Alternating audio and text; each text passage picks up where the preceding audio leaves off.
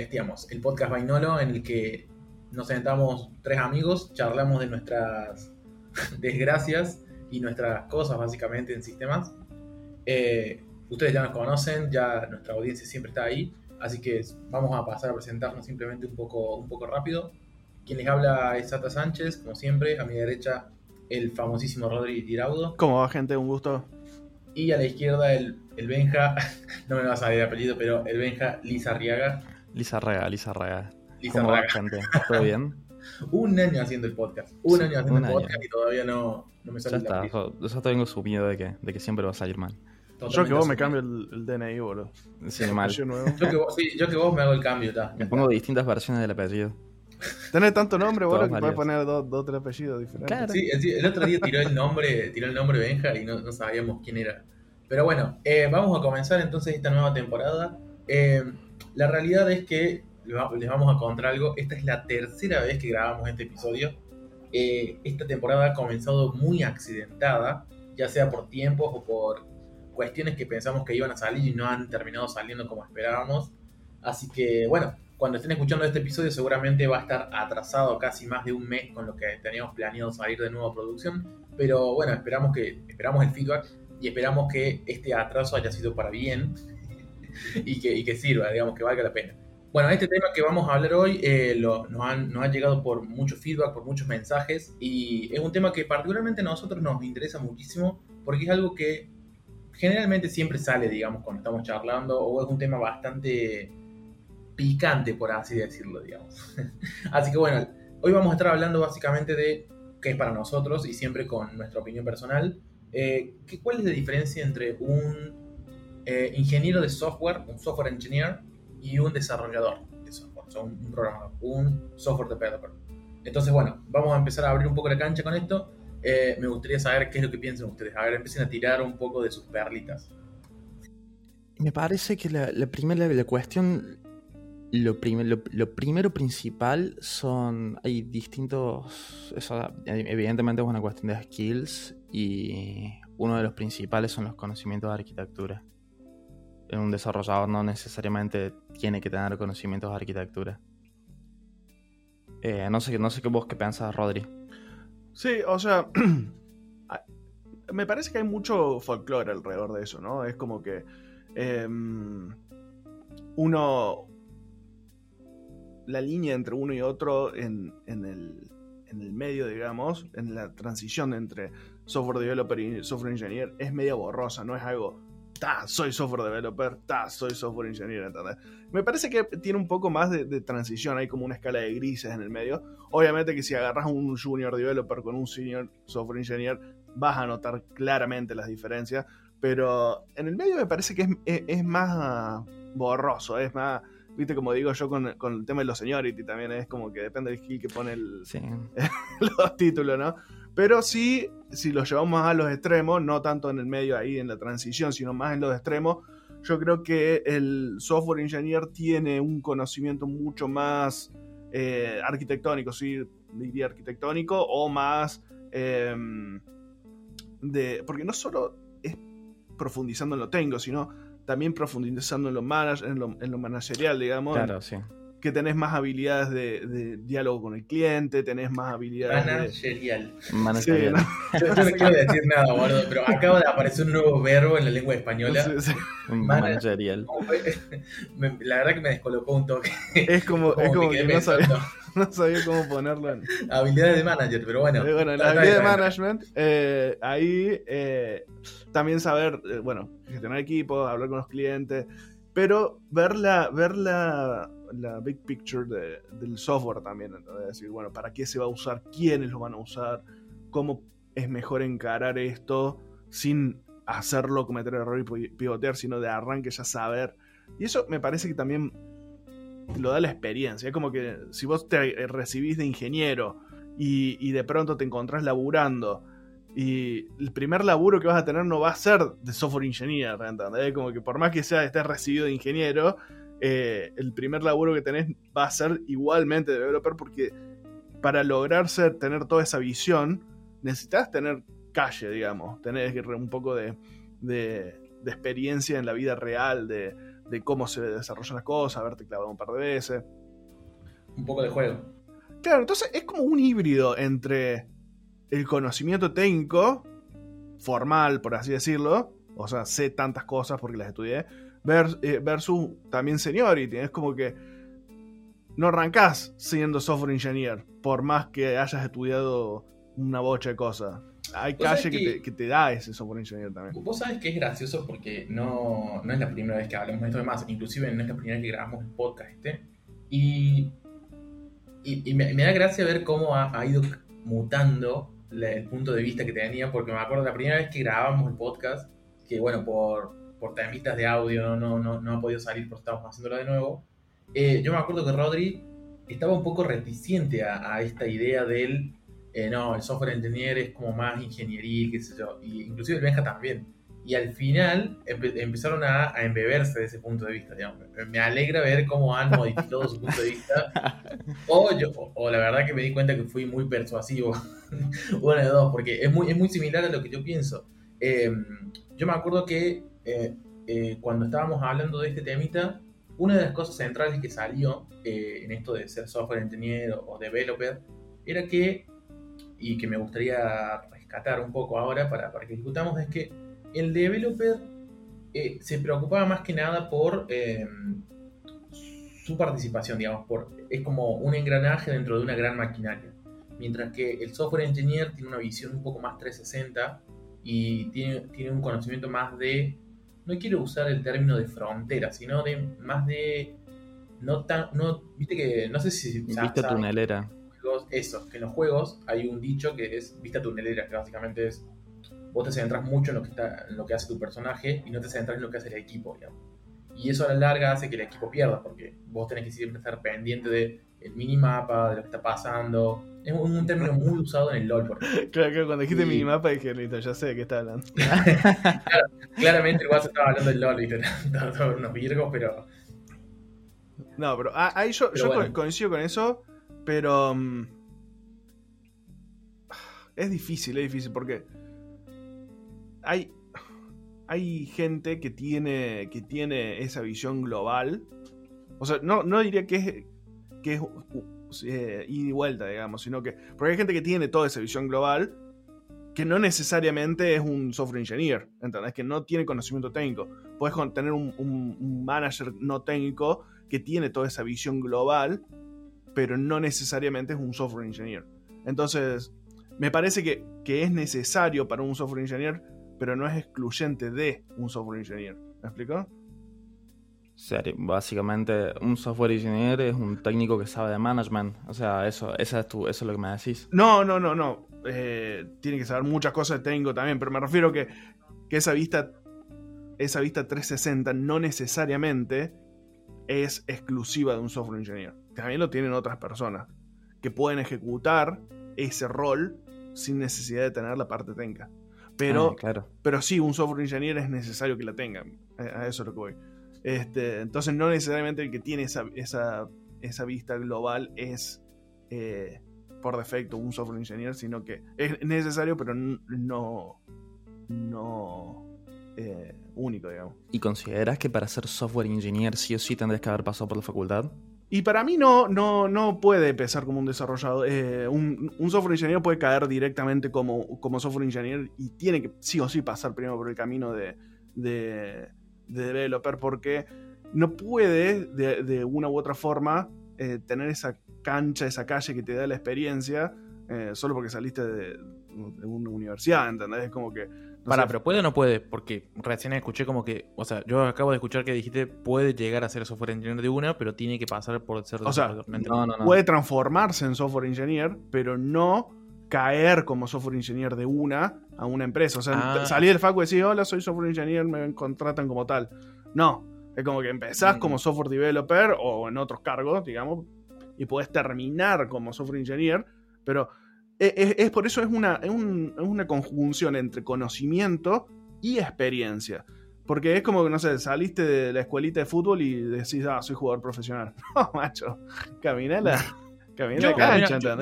yo, ahí, medio, que discrepo, porque depende mucho de cómo haya sido tu experiencia en la Facu. Porque Hay, hay facu- hay- yo tenía compañeros que la, que la descosían en la facultad, boludo. Que la, la tenían muy, muy clara.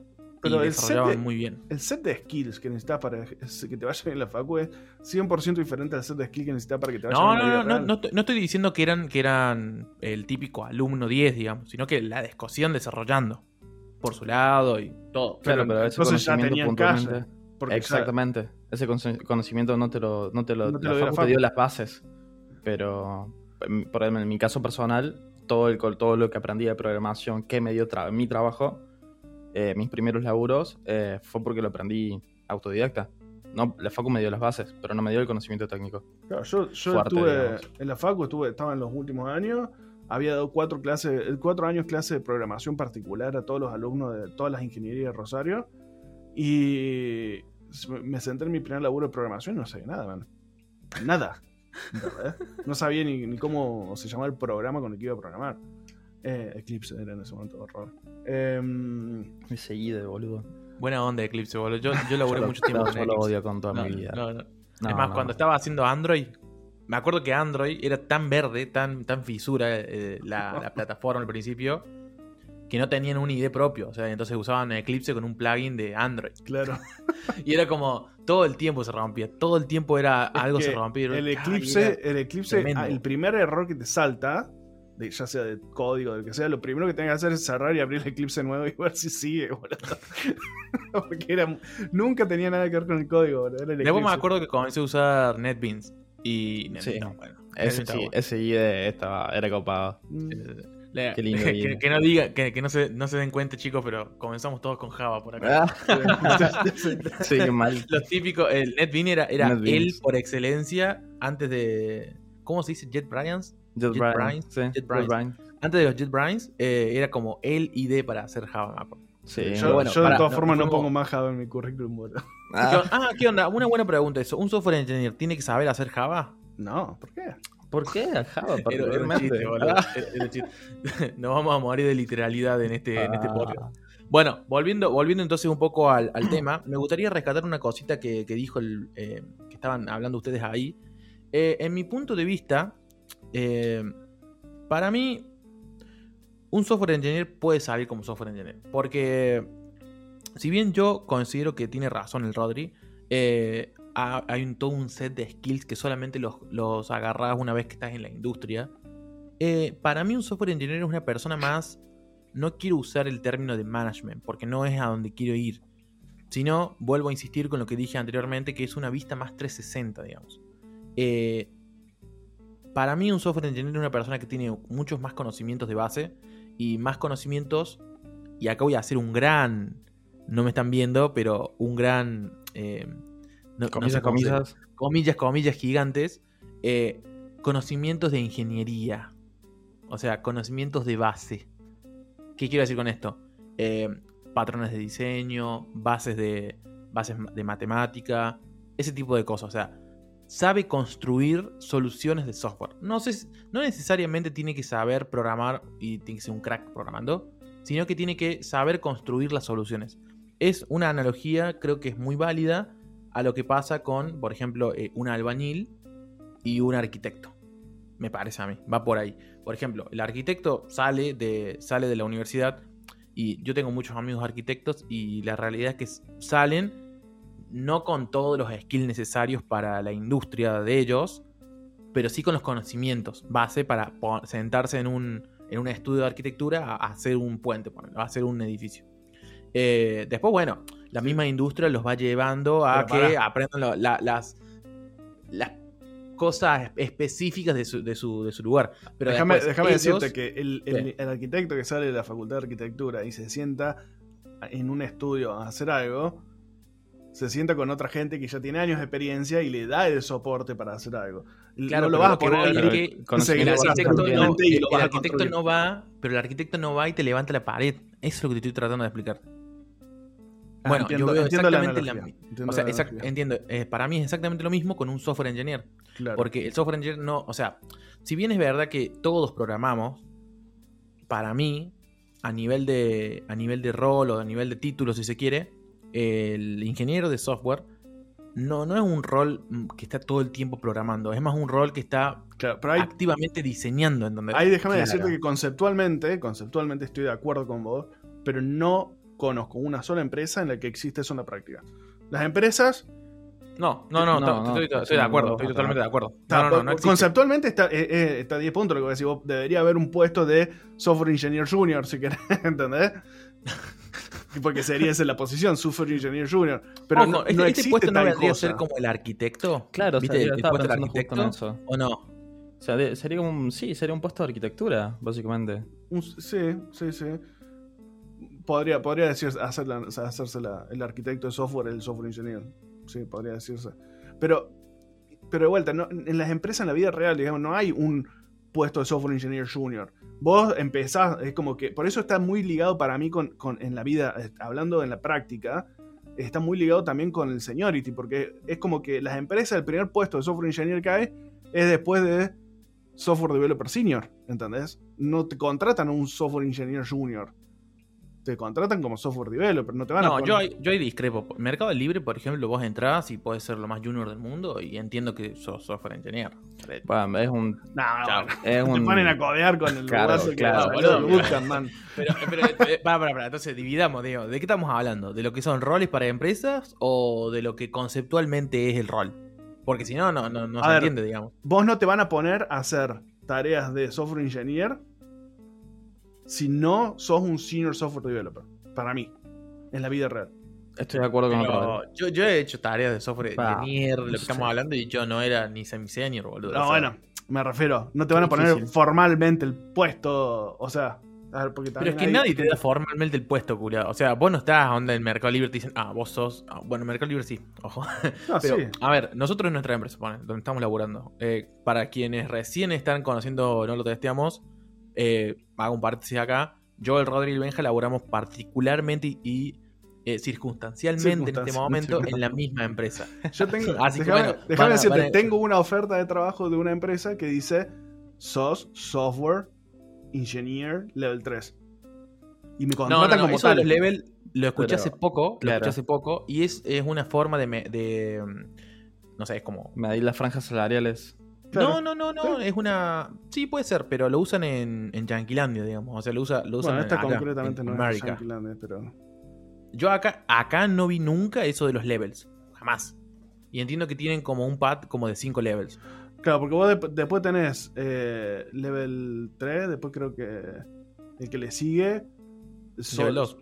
eh, level 2. Sí, porque va descendiendo. Sí, Porque tienen level level, dos 3, tenés- level 2, level 1 y después tienen el principal. Claro, es el level ellos. 2 ya sos eh, líder de equipo, ya tenés, digamos, eh, gente a cargo.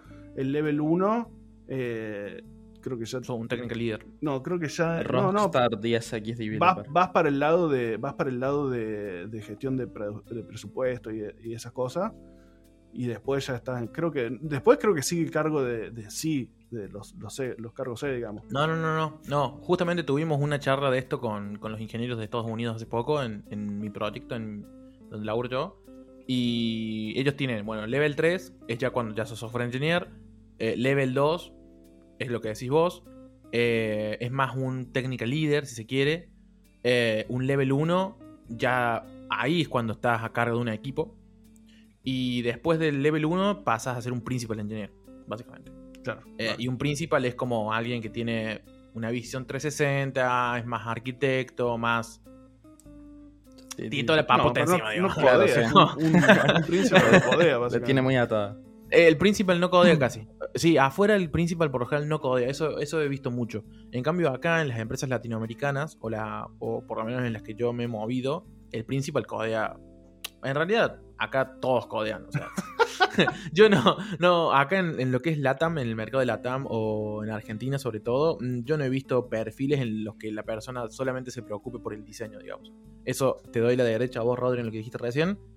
Es lamentable porque la verdad que para mí el diseño, acá bueno, acá seguramente muchos de los que nos escuchan van a estar de acuerdo con esto, pero eh, acá hay como una tendencia, sobre todo en Argentina, a- o por lo menos bueno, eso es lo que yo he visto, en hacer las cosas todo a, los ponchazos, eh, a, atar eh, con alambre y que salga y después se va a ver.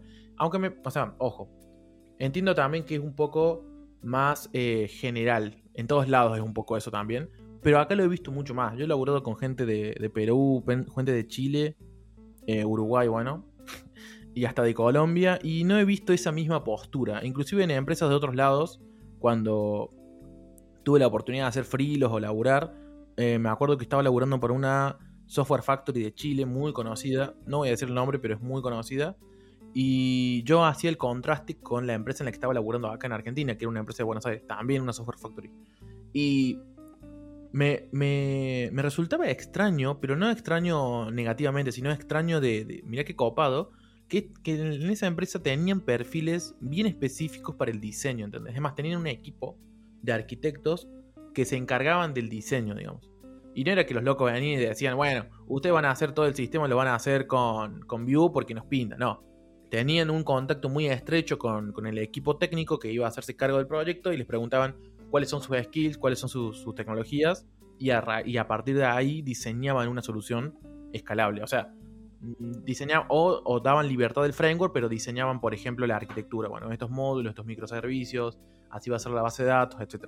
Y entonces el resto de nosotros, de los esbirros, de los desarrolladores, nos teníamos que dedicar a, codear, digamos. O sea, éramos claramente albañiles, pero esa distribución a mí me parecía genial, porque realmente era como que la empresa se ocupaba de, de hacer software y no simplemente hacer las cosas los ponchazos. Y eso yo acá no lo he visto, por ejemplo. Y, por, y ahora que estoy trabajando con, con americanos, me he dado cuenta que está, hay lo mismo. Allá hay un equipo que solamente se dedica a la parte de diseño. Eh, esto siempre viene con lo, que, con lo que decimos nosotros, de que al final el desarrollador se comienza a convertir como en una, en un- una tuerquita de un engranaje mucho más grande. Claro. Pero a la larga eso me parece a mí que lo único que provoca es una mejora en el, en el software en sí, en el producto final, digamos. Porque si vos pones a, a diseñar personas que no están capacitadas para diseñar, capacitadas en el sentido de que no tienen esos conocimientos, y lo que vas a obtener es como un Frankenstein, me parece a mí. ¿Qué piensan de eso? Sí, Sí, totalmente. Eh, o sea, si pones a diseñar gente que no, que no sabe o que no tiene los, la experiencia suficiente. También es más va- barato. ¿Cómo? También es más barato. Sí, también es más barato, pero después la Sí, deuda. claro, la- claramente es más barato. La O sea, deuda tener un equipo Después. Porque, sí, porque vos tenés. A mí me parece que tener un equipo enfocado en el diseño o en la arquitectura de proyectos, básicamente es, es como dice Rodri, está sacando gente ultra senior que tiene mucha experiencia solamente a eso. Y estás dejando a los monitos, o sea, nosotros, que coden. Claro. Entonces, es otra Sí. forma, digamos, de pensar el, el el workflow, digamos. Ahora que lo que el- o sea, ahora que te escucho Ata, sale como un balance entre una cosa y otra, porque si tenés gente que es muy grosa, que está en el diseño, pero tus desarrolladores no saben usar bien la tecnología, va a terminar siendo un Frankenstein igual. O sea, vas a terminar, si bien vas a tener algo que tiene un diseño muy bonito, o sea, arquitectónicamente hablando, desacoplado y todo lo que vos quieras, va a estar mal programado. O va a tener código pegado. Entonces es un poco. Y lo mismo Sí, si o sea, tenés tenés que mantener un buen seniority en todos los niveles, pero me refiero, Exactamente. si usás a un solo tipo para hacer todo, te va a salir todo más o menos, pero te va a salir más barato. Que hay, hay empresas que no tienen problema con eso. De decir, che, este software no es crítico, este software tiene que funcionar nomás, no tiene que ser excelente y prefiero pagar poco. Es válido también, digamos. Pero es cierto que sale mucho mejor software si tenés un equipo dedicado a eso, Sí, claramente. A ver, pero yo pienso también que si agarras y juntas, o sea, si tenés un equipo de desarrolladores muy senior, hay muchas cuestiones de arquitectura que podés resolver ahí también. Entonces, Por no, eso, eh, eh, no- depende. o sea, eso no que, eso no que me todos los vos- software, no eso los decís software vos- tiene que ser excelente, digamos. No, claro. Bueno, sí, es cierto. O sea, to- no todo, no todo tiene que, no todo es súper crítico. O sea, depende, depende Por del eso, hay, hay, hay software que solo tiene que ser, eh, digamos, funcional. Tiene que hacerlo. Y, y si falla algunas veces tampoco pasa nada. Es como que, bueno, lo pruebo después, ¿entendés? Eh, hay, hay veces que, que el es importante tener un software muy sólido, muy consolidado, muy, muy rápido, ¿no? y otras veces que no. Y hay que saber cuándo hacer un diseño para uno y cuándo hacer un diseño para otro. Eh, hay veces que es mejor cuidar el presupuesto y tener un software más pedorro, pero, pero no gastar tanto, que tener el mejor software del mundo y, gastarte una tortadita que después eh, no, no tenés para, porque cuando vos tenés una empresa tenés que un determinado presupuesto y tenés que distribuir ese presupuesto en, en muchas cosas, no solo en ese software, ¿entendés? Entonces, lo que caro que es hacer software. O sea, nunca me había puesto a pensar detenidamente en eso. Pero- el, so- el software es caro. Es carísimo, El man. software es caro. No, Sí. el- el- quien venga y te diga que hacer software es barato, claramente no conoce la industria, digamos. o Eso que acaba de decir junior. Rodri, eso que lo que acaba de pasar, digamos, lo que, lo que Rodri dijo, esa creo que es una gran diferencia y es un pensamiento de un software engineer. Porque ahí está, la vista más 360 que les estaba diciendo. Es como una vista de alguien que, de una persona que se preocupa no solo por el código en sí, digamos. Que entiende que el, código no es lo más importante al final del día, digamos. Porque el código se puede reemplazar. Eh, y esa diferencia de decir, che, hay software que si falla, falla. Y que el código no es necesario que sea una obra de arte, sino que sea funcional. Eso es un. Para mí es una gran diferencia de, de- de forma de pensamiento que no todos los desarrolladores logran o que, o que lo logran, pero les cuesta más tiempo. Por ejemplo, cuando yo comencé a desarrollar, yo tenía esta sensación o este punto de vista de que el código tenía que ser perfecto. Yo quería desarrollar Claro. que todo fuera perfecto. Y a la larga, cuando empezás a llevar algunos años en la industria y comenzás a, a fueguearte un poco, a quemarte, te das cuenta de exactamente lo que dice Rodri, digamos. Es, es eso, Es es, así. Em- eh, no hacer over-engineer, como se le dice, básicamente, no hacer un overkill de las cosas.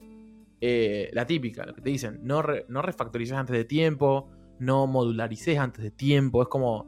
Y esas cosas, un, un software developer, digamos que no tiene esa visión a más largo plazo o esa visión más del business, eh, ni siquiera del business, es una visión más 360, como lo que estaba diciendo yo, no, no lo- no lo termina de entender, digamos. Y es como que e- es, difícil por ahí de explicarlo.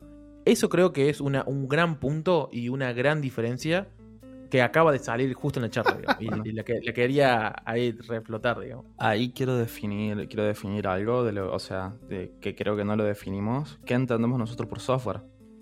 Por eso, por ejemplo, en mi caso, o sea, dado mis años de experiencia y mi tiempo que pasa en la facultad, no es solamente código. Código es una parte de lo que nos, de lo que yo considero software.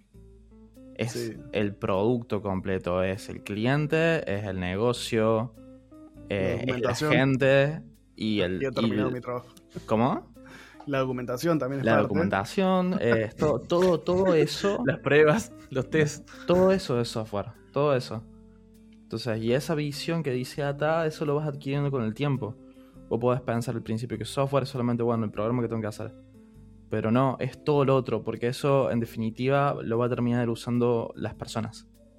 Entonces, a mí me parece que obligadamente la visión de un desarrollador o de un software engineer tiene que estar orientada al negocio, sí o sí. Mm, No, no, no, no, no. No, para mí no. Para, no, sea- para mí no tiene que ver porque ahí para eso están los roles de los management. Eh, que tienen que Ah, ah, velar o sea, por y- el negocio en sí. Y, hay- y desarrolladores que no, no tienen la habilidad de, de entendimiento de, Sí, sí. de- Analítica. Claro, sí. o del negocio, o, o directamente no le interesa. eh, y, y no está mal. O sea, no vas a hacer. su- no vas a crecer mucho en tu carrera. Pero si no tenés interés en crecer mucho en tu carrera, vos podés decir, no, yo prefiero un puesto en el que me dicen, esta es la tarea, y la hago, la entrego, y ahí termino mi día y listo. Y no te preocupas nunca por entender el negocio.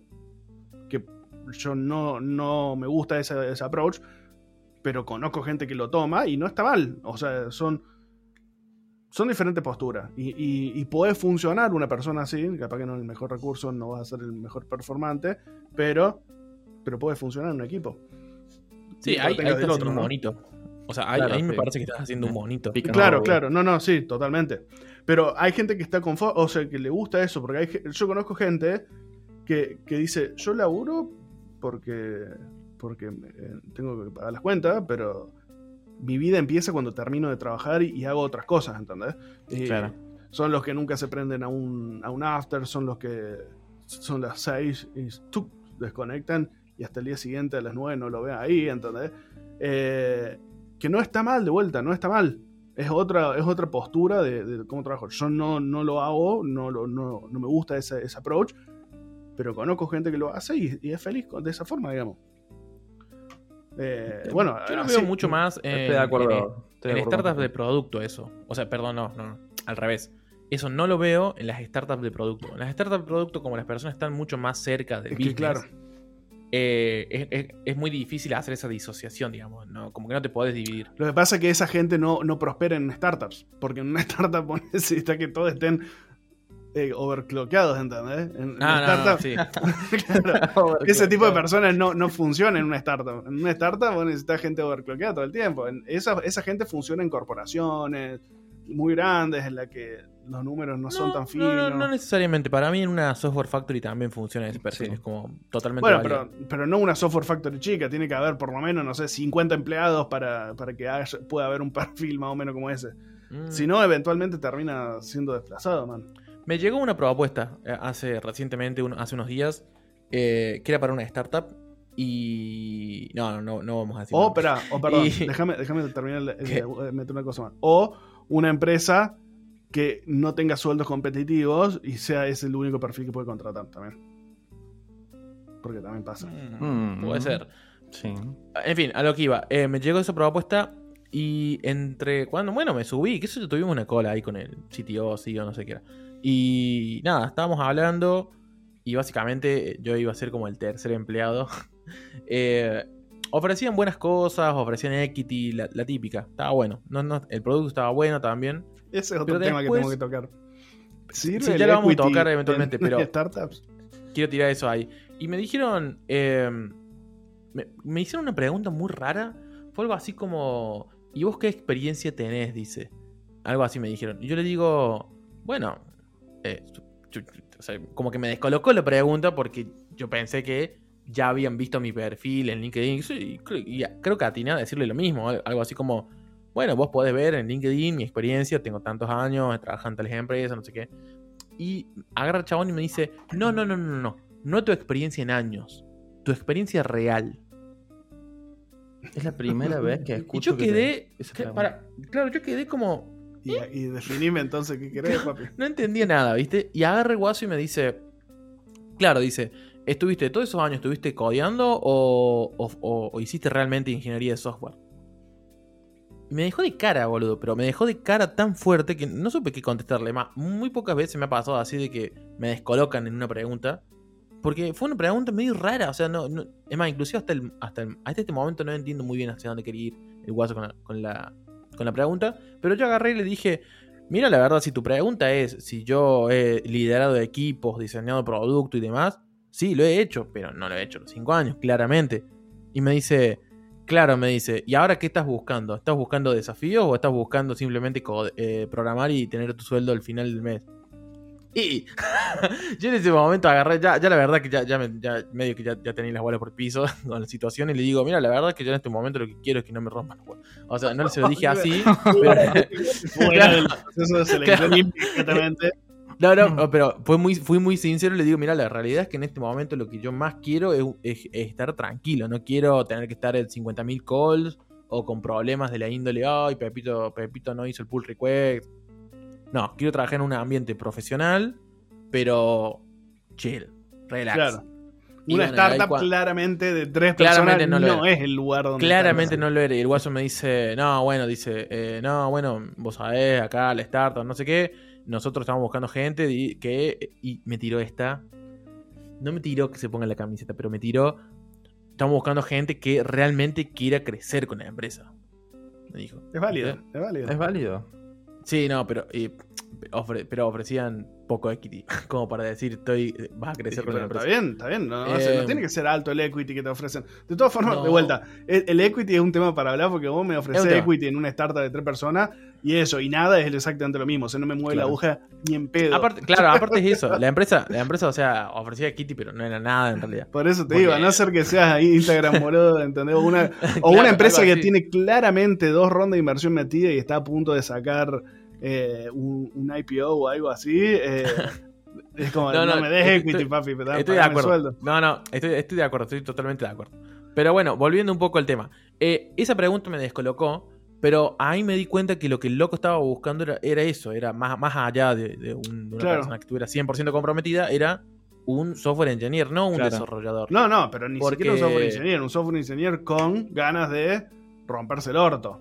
Porque eh, ta- ta- es, que, es que es válido, O sea, es válido. nosotros tenemos tres, cuatro categorías. No, no, es que eso es una cuestión, eh, eso es independientemente del, del rol en el que estás y del el seniority que tenés. Hay empresas que necesitan gente que esté dispuesta a hacer tiempo extra indefinido, romperse el orto, y así después supongo serán bien compensadas o perderán el recurso, pero hay empresas que lo necesitan, de decir, che, en esta insta- instancia de nuestro crecimiento necesitamos a alguien que, si lo llamo a las 4 de la mañana porque se rompió algo, esté ahí codeando eh, firme, ¿entendés? Y hay gente que está dispuesto a hacerlo y está perfecto. Yo en, en otras épocas de mi vida yo estaba dispuesto a hacer eso dos veces, ¿entendés? Hoy Sí. capaz que estoy buscando algo más tranqui, pero eh, tenés gente que en algún mo- y, y capaz que en el futuro de vuelta me agarra ganas de estar en una situación así nueva, ¿entendés? Es como, depende de la situación en la que vos estés, puede ser que, que seas compatible o no con lo que la empresa está buscando, pero no está mal que la empresa busque eso, porque muchas veces es necesario. Siempre y cuando sea clara.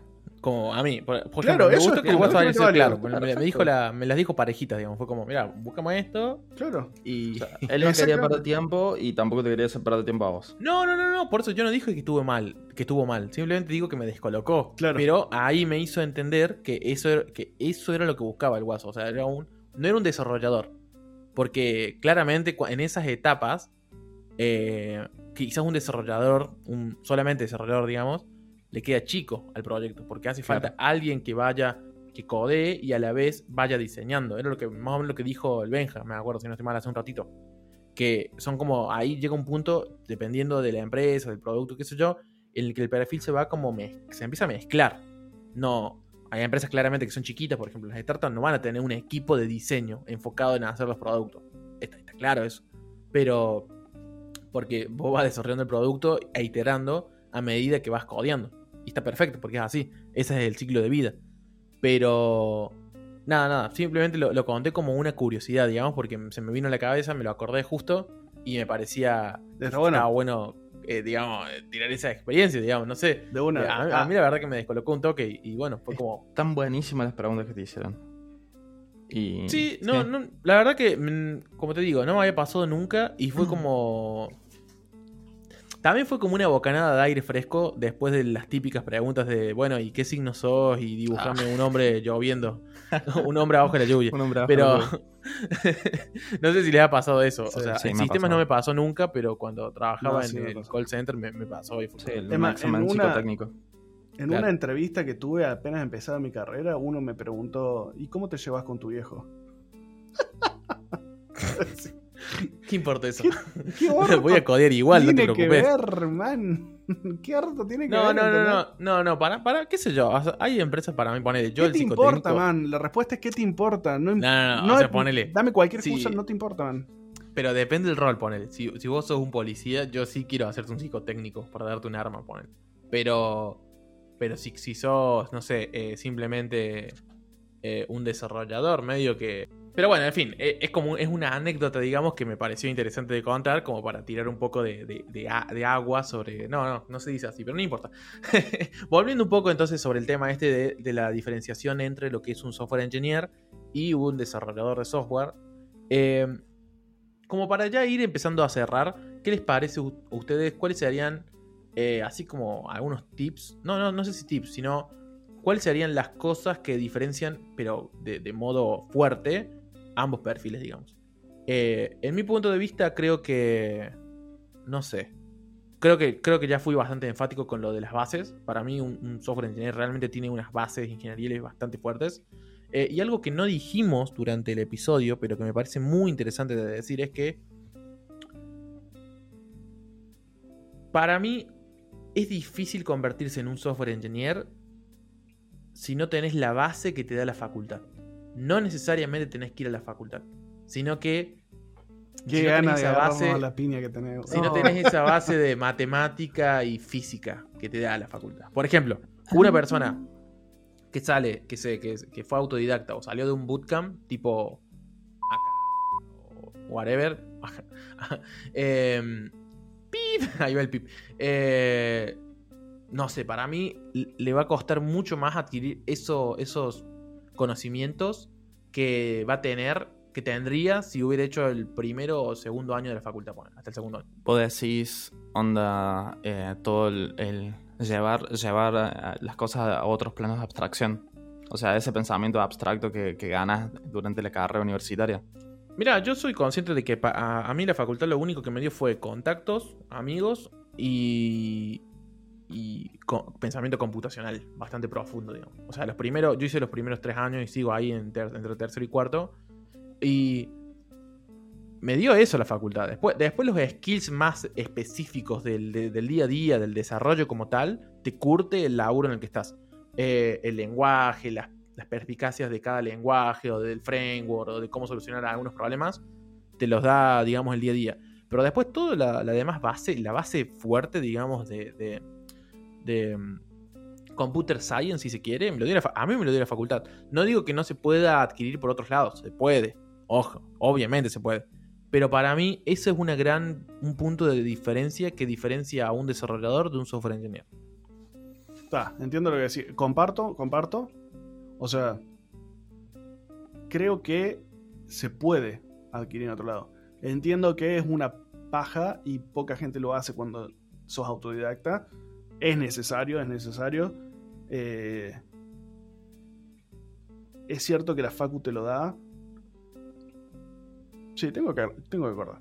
Tengo que acordar. Sí. Porque lo, necesitas. dame la razón. Estamos, Estamos de acuerdo, lo necesitas. Lo necesitas. Eh, Es algo Mira, necesario. Una cosa que quizás suena feo, pero es la realidad, es que eh, se nota, y yo lo noto, me doy cuenta cuando, estoy, cuando hablo con alguien en el rubro, si esa persona fue o no fue a la facultad. Me pasa igual.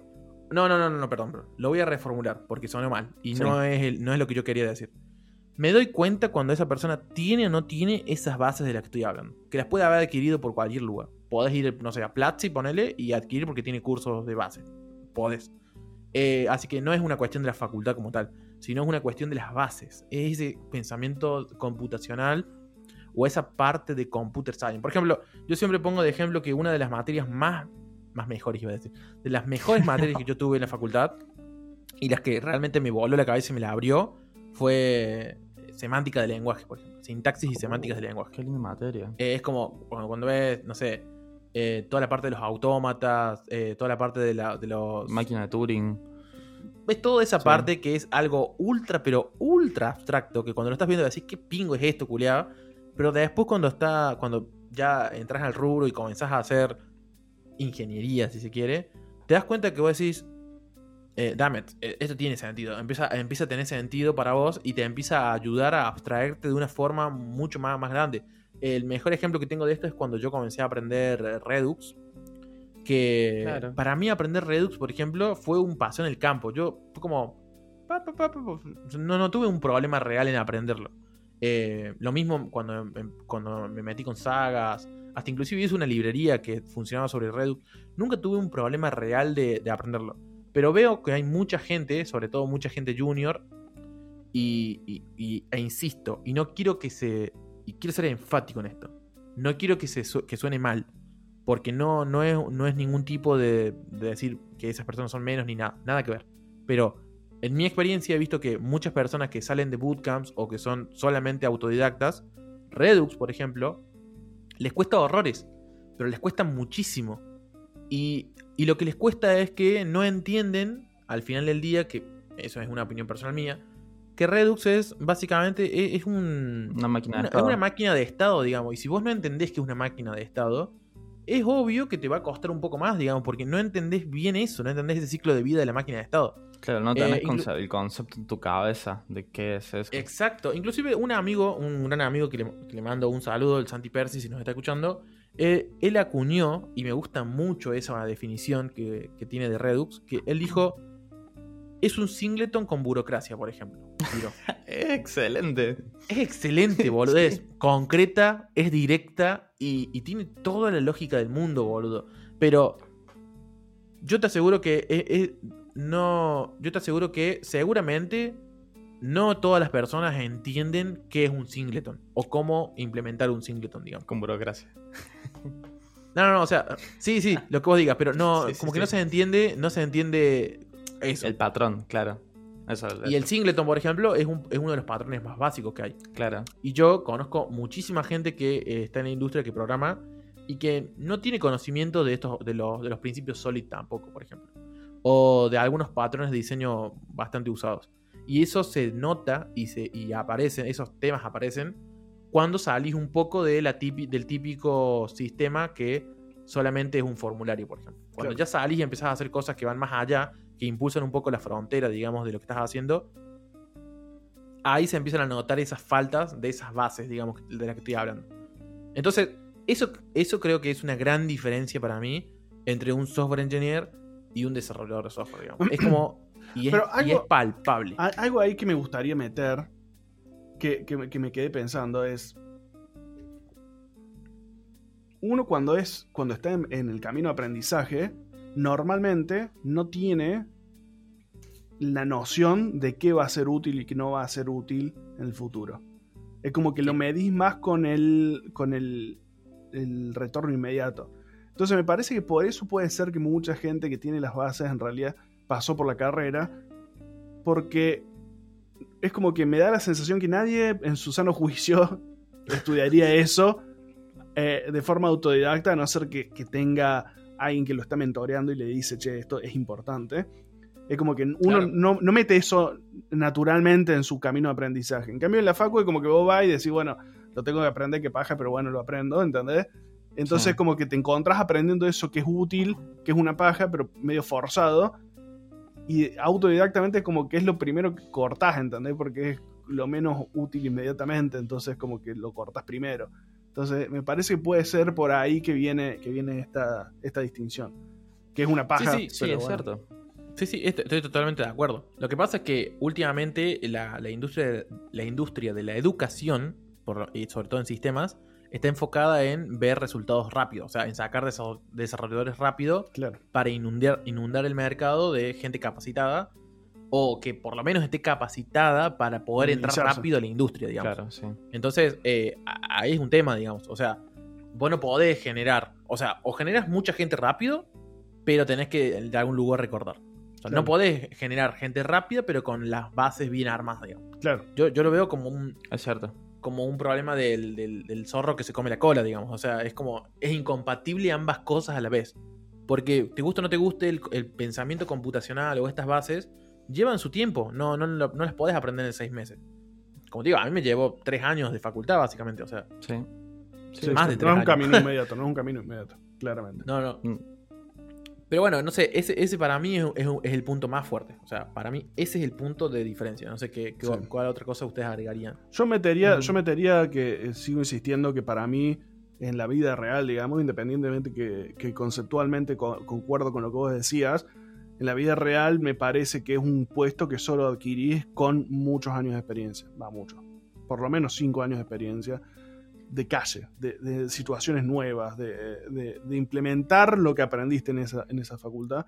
No, no, no, creo que alguien te contrate como software engineer o, lo que nosotros interpretamos como software engineer hoy, porque capaz que te contrate como software engineer y te ponen a hacer ABM, pero me refiero eh, que realmente ejerzas como tal eh, sin ningún tipo de experiencia, o sea, como software engineer junior, si querés. Em, creo que ahí marcaría eso como que te hacen tener que pagar el derecho de piso, si querés llamarlo así. Y, y en el resto estoy completamente de acuerdo. estoy muy de acuerdo con vos, Rodri, con lo que decís. Eh, sí o sí necesitas tener años de experiencia para poder tener un rol de software engineer. Eh, exponerte a desafíos, romperte el lomo para poder hacer, o sea, para poder llegar a, esos niveles de abstracción también, ¿no? y no es necesaria, no es puntualmente necesaria la facultad para poder conseguir las bases. O sea, eso quiero recalcar lo que dijo Ata. Claro. Eh, hoy hay muy, muy buenos recursos y la comunidad es súper grande y te puede rebrindar una mano en todo eso. Pero no tengo mucho más que agregar de lo que ustedes dijeron. Estoy re de acuerdo. Sí, sí, creo que, o sea, me parece que es una conjunción de ambas cosas. Es entre tiempo de experiencia y bases. Claro. Esa creo que es la diferencia, es lo que diferencia a un desarrollador, senior o lo que sea, eh, de, un software engineer como tal. Ahí sí tengo, admito que solamente con experiencia no llegas a un, nivel de software engineer Si no, No, llega- llegas a ser un desarrollador senior. Claro, pero no, pero sin las bases no podés conseguir eh, dar el No. salto. No, no, no, para mí tampoco. Por- porque llega un punto en el que, o sea, diseñar soluciones conlleva un ejercicio de conocimiento, un conocimiento más de frontera, como se le dice. Claro. O sea, no es simplemente saber tener mucho seniority en un framework o, eh, o en, o en algo específico. digamos. Es, es lo que veníamos diciendo, digamos, es más algo más 360. Claro. Es tener un. algo- o sea, eso, poderte abstraer vos. Vos como vos, para poder abstraer vos la solución después. Pero bueno, me parece que eh, estuvimos ahí un poco medio trabados. Este, este episodio salió un poco accidentado, la verdad. Seguramente, si han llegado hasta acá, les agradecemos un montón que nos banquen. Van a escuchar seguramente algunas cositas en el audio, pero bueno. Corte, eh, cambio de micrófono. importante es que Lo importante es que salga. Sí.